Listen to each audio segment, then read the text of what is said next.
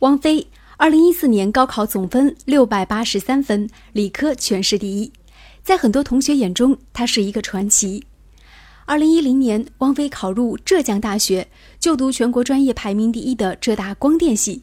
随着学习深入，汪飞觉得所读专业并不适合自己，前路开始迷茫。其实我回来最主要的原因还是专业问题。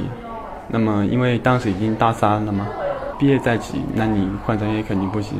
但是专业这个事情，其实决定你的人生的一个主要的方向。二零一三年四月，大三快结束时，王菲想打破自己身处比较泥泞的人生格局，重新出发。她决心重新参加高考。嗯，自己感觉不满意的话，自己在这个学校里面的一个情绪还是比较低沉的一个状态。就是人陷于这种状态的时候，你需要一个外力去打破它。在父母的支持下，就这样，大冶一中理科实验班里多了一个传奇般的学生。他从很多学生梦想的大学归来，却又和大家站在同一起跑线上。在班主任郭庆军眼中，王菲最与众不同的地方在于，他学习的节奏相当的主动。他自己可能也谈到的过，他可能就是像老师备课一样的，对各个专题进行研究。这种过关的形式的话，也比较新颖。汪菲自己也说，浙大三年让他的学习方式发生了变化。以英语为例，在大学他习惯了用全英的字典。那所以，我其实，在高中的学习，在这一年的学习里面，我自己整个的一个学习计划还是偏向于像大学的那种方式的。因为现在高中的话，像他们学生记单词都是用中文的意思来记的嘛。嗯嗯。那其实英语系的话，他刚进去的话，他应该会跟你。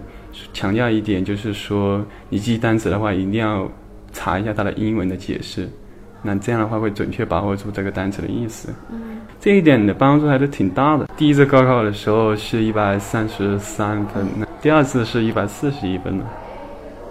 能够反映出来你对整个英语的理解的。而浙大三年还让汪飞领悟到，真正的学霸，体育锻炼和刻苦学习同样重要。有氧运动能让他在学习上的思维更加敏捷。对你运动完了之后，你会发现你整个人的精神会好很多。虽然身体很累，但是会觉得自己的一个头脑很清楚。如今，经过慎重选择，重新出发的汪飞报考了清华大学能源专业。从原先的浙大光电物理学研究方向，转向了能源生物学的研究方向。对于即将在清华遇到来自全国各地的学霸，汪飞非常的期待。认识一下那些比较优秀的人，我觉得是一件挺快乐的事情。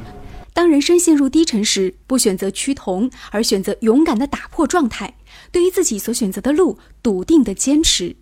说起心目中的成功，这位高考状元没有豪言壮语，只是淡淡的说：“人这辈子能够按照自己的想法去生活，就是一种成功。”呃，一个人成功与否，我觉得只要看他有没有实现自己的一个想法吧，而不是被环境推动。你自己有什么想法，然后你自己能能不能去把它实现？黄石台记者李杰报道。